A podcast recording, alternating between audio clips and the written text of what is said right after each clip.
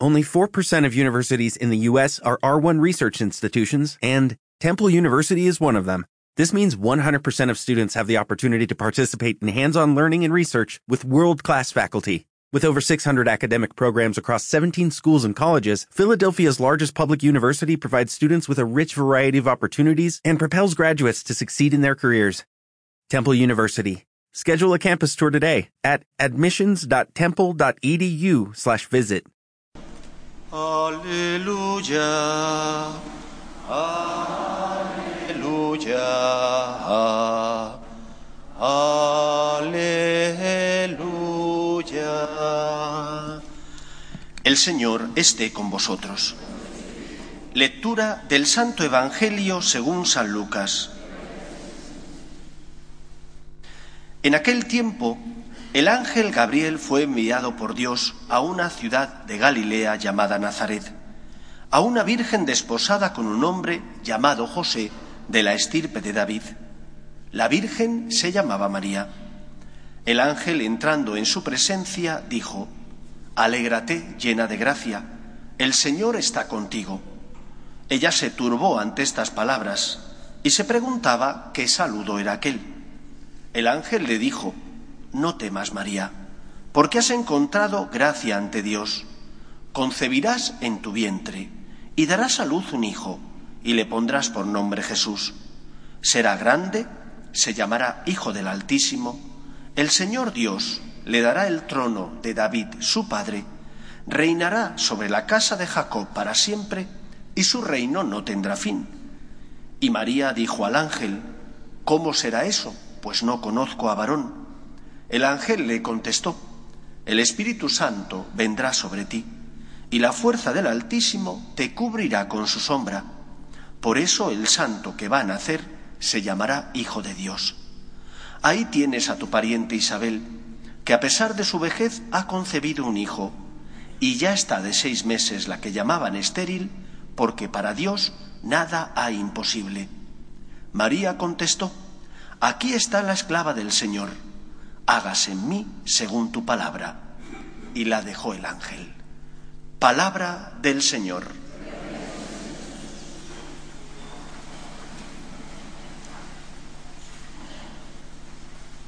La festividad de la Inmaculada Concepción es un dogma que fue proclamado por el Papa Pío IX realmente hace unos cuantos años, en el año 1854.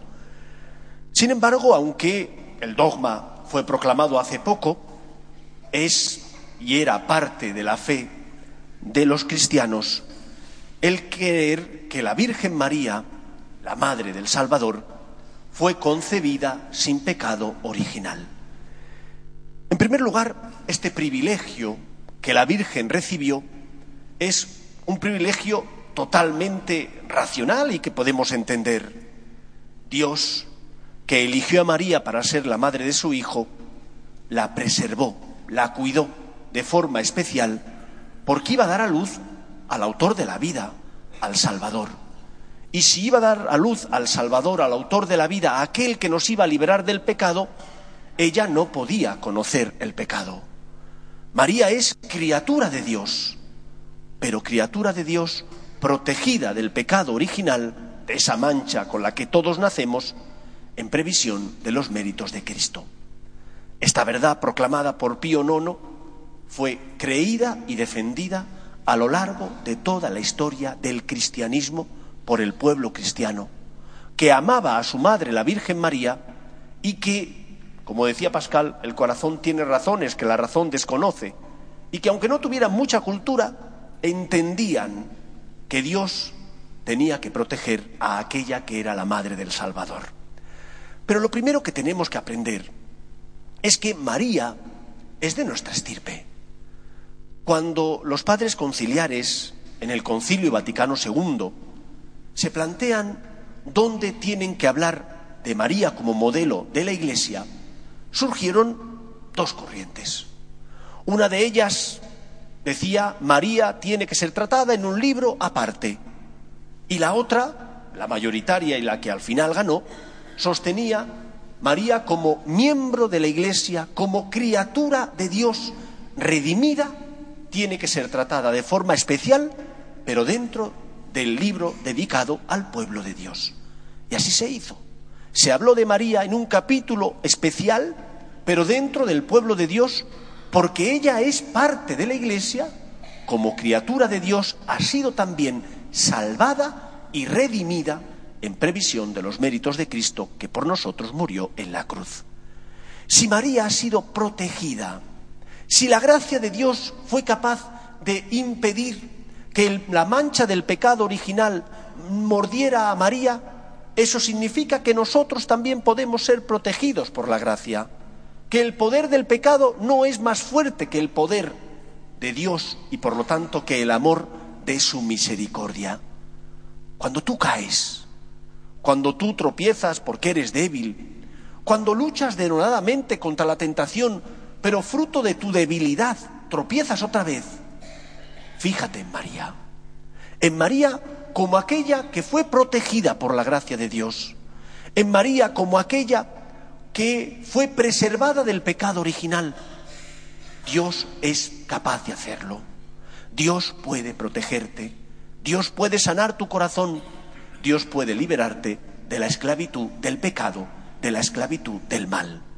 Ella venció, Dios la protegió, Dios también hará que nosotros venzamos si nos abandonamos en Él, si creemos en la gracia, si en definitiva, como hijos que somos, acogemos su misericordia y su perdón. El pecado no es más fuerte que el amor de Dios. En segundo lugar, nosotros queremos imitar todo de la Virgen María. Para nosotros María es modelo de la humanidad, que es caída pero que se levanta con la ayuda de la gracia de Dios, que ha caído pero que desea, como María, ser fiel al Señor y responder como ella respondió. Y la fiesta de la Inmaculada nos recuerda que si María engendró en sus entrañas al Salvador por obra del Espíritu Santo, y si ella no conoció pecado, nosotros que recibimos al Salvador, tenemos que recibirle con unas condiciones concretas. No vale recibir a este invitado de cualquier manera. No puede ser que, por ejemplo, vengas a misa deprisa y corriendo, sin reparar con quién te vas a encontrar, sin haber preparado bien tu tabernáculo, tu corazón. De igual manera que María se preparó para el nacimiento de Cristo porque amaba a Dios y respetaba a Dios y quería hacer la voluntad de Dios, tú también tienes que prepararte debidamente. Y eso implica, en primer lugar, que antes de comulgar tienes que hacer un examen de conciencia para pedir al Señor perdón por tus faltas y pecados. Y que si tienes pecados mortales, ojalá y no los tengas, pero si los tuvieras, no debes comulgar, porque te has alejado de Dios no se ha alejado él de ti, has sido tú el que le has dado la espalda cometiendo esos pecados, porque no estás en gracia. Si tienes pecado mortal, no debes recibir al Señor. Debes pasar primero por el sacramento de la reconciliación, de la misericordia, para ponerte en paz con Dios y de esa manera tener el mejor corazón posible para recibir a Cristo. Cuando comulgas, ¿estás en gracia? Los pecados leves no rompen la relación con Dios. Son como esas motitas de polvo que a veces se os pegan a los que tenéis gafas y que son sumamente incómodas, molestas. Pero ves, distorsionan un poco la visión, pero se ve. El pecado mortal, por el contrario, rompe la relación con Dios porque es una ofensa grave a Dios nuestro Señor. Si no estás en gracia, no comulgues. Prepárate debidamente confesándote es mejor que no comulgues y que vayas al confesor antes que recibir en mala situación a Dios, nuestro Señor y Salvador. En segundo lugar, si estás en gracia y te has preparado como debes, tienes que venir un poquito antes a la iglesia. No vengas atolondrada y deprisamente, porque entonces no te preparas. Vienes como si no fuera importante lo que vas a hacer. Tantas cosas tenemos en la vida y pudiera ser que nos ocurra como le ocurrió a Marta, que le dijo el Señor cuando fue a visitarla a su casa, y ella atolondradamente quería que todo estuviera perfecto, que no le faltara agua al Señor, que no le faltara tampoco eh, un paño para secarse, que tuviera un refrigerio, pero no estaba pendiente del Maestro. Y entonces Jesús le recriminó y le dijo, Marta, Marta, andas inquieta y nerviosa con tantas cosas, solo una es importante.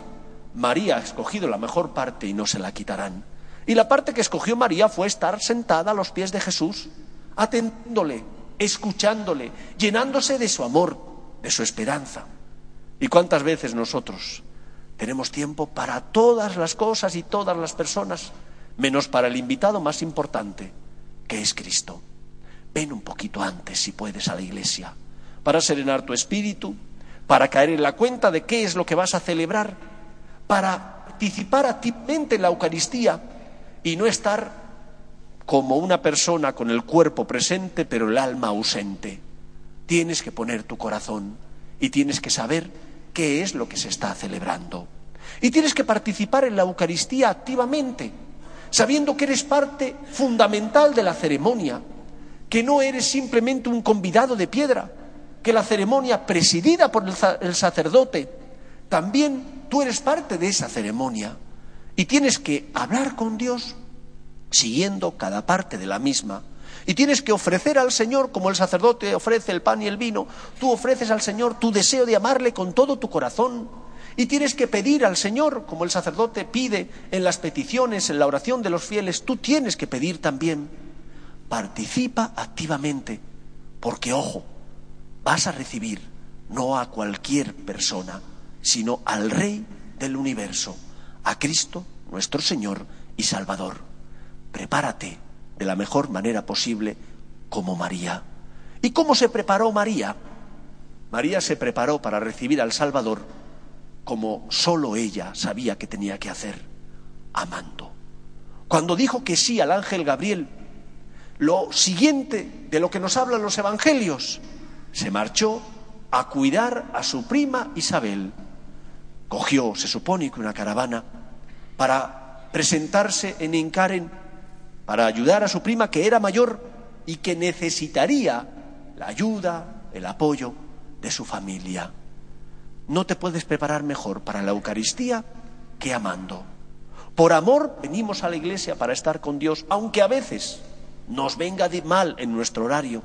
Por amor venimos a la iglesia para encontrarnos con Jesús, aunque a veces yo me sienta con cierto malestar o no me apetezca venir porque el sacerdote a veces se enrolla. Por amor y por amor tenemos que ver en los que pasan a nuestro lado el rostro de Jesús. No puede ser que recibamos a Cristo en el sacramento de la Eucaristía y después, sin embargo, al mismo Cristo que está presente en los pobres, no le hagamos ningún caso y pase desapercibido a nuestros ojos. Si recibimos a Cristo sacramentalmente, bajo las apariencias del pan y del vino, está el Señor, también tenemos que acoger al Cristo que pasa a nuestro lado y que está en la persona del que te necesita, del que te pide ayuda, del que en definitiva es el rostro de Jesús necesitado. Queridos amigos, sois como María, tabernáculo de Cristo, porque le recibimos. Recibámosle de la mejor manera posible, en gracia de Dios, poniendo amor, sabiendo lo que celebramos y también viéndole presente en las personas que pasan por nuestra vida y necesitan nuestro auxilio, nuestra caridad. Y de esa manera estaremos no solo amando a la Virgen María, que somos hijos suyos, y le amamos y proclamamos nuestro amor rezando el Ave María, la Salve y tantas otras oraciones ejaculatorias, sino que también estaremos imitando a la Virgen. Y no hay nada que le guste más a una madre que que sus hijos se amen. Imitemos a la Virgen, que siempre hizo la voluntad de Dios porque se fió de él y que intentó y lo hizo amar en todo momento a Cristo su Hijo. Que el Señor os bendiga. Nos ponemos en pie.